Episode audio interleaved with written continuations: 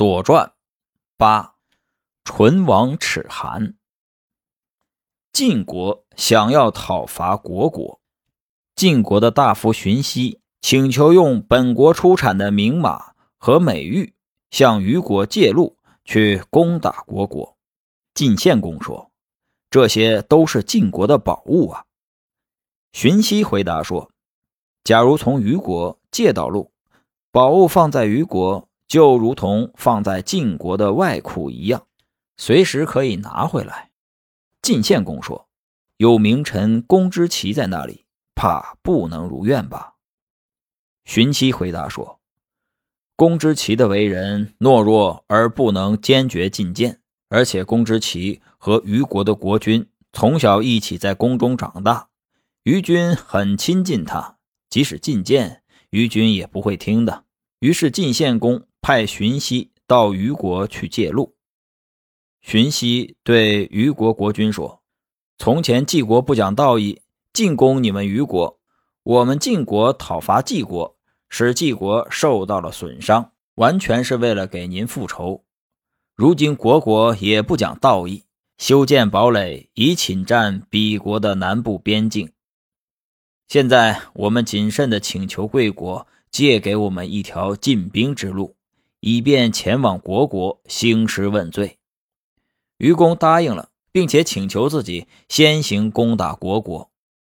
公之奇劝谏，愚公不接受，便出兵伐国。夏天，晋国的李克、荀息率兵会合虞军，共同攻打国国，灭掉了国国的夏阳城。晋献公再次向虞国借路去攻打国国。公之奇劝谏说：“国国是虞国的外围，假如国国灭亡，虞国也必然跟着灭亡。晋国的野心不能纵容，外国的军队不能忽视。一次介入已经有些过分了，难道还能借第二次吗？”俗话讲：“斧和车互相依存，嘴唇没有了，牙齿就会感到寒冷。”说的就是虞国和国国的关系。愚公说：“晋国是我的同宗，难道还会害我吗？”公之奇回答说：“太伯于仲是周太王的儿子，太伯不跟随在侧，所以没有嗣位。国仲、国叔是王季的儿子，他们都做过文王的卿士，对王室有功绩。授勋的记录藏在蒙府。如今晋国想要灭掉国国，对虞国又怎么会爱惜呢？”而且虞国和晋国的关系怎么能比横叔庄伯更为亲近呢？如果晋国爱惜亲属国家的话，那么横叔庄伯的族人又有什么罪过？但却最后被诛杀，不就是因为他们使晋国感到威胁吗？亲近的宗族由于受宠而有威胁，尚且杀了他们，何况是我们国家呢？愚公说。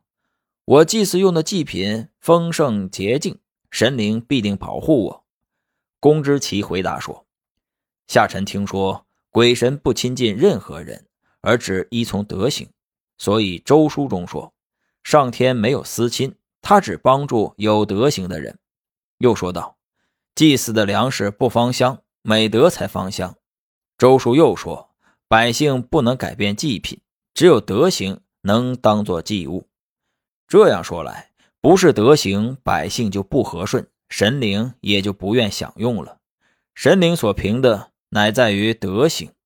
如果晋国取得了虞国，再发扬美德，用芳香的祭物去供奉神灵，神灵难道会推辞吗？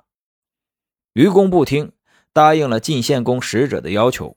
公之奇带领着他的家族出走，说道：“虞国今年。”举行不了岁中的大祭了，成功就在这一次。晋国不用另外再次出兵了。冬季的十二月初一，晋国灭掉了国国。国公丑逃亡到京城。国公丑逃亡到京城，晋军回国，住在虞国，趁机袭击虞国，灭掉了他。俘虏了愚公和大夫景伯，并将其作为秦穆姬的陪嫁随从。从此，晋国代替虞国进行祭祀，并且把虞国的赋税奉献给周王室。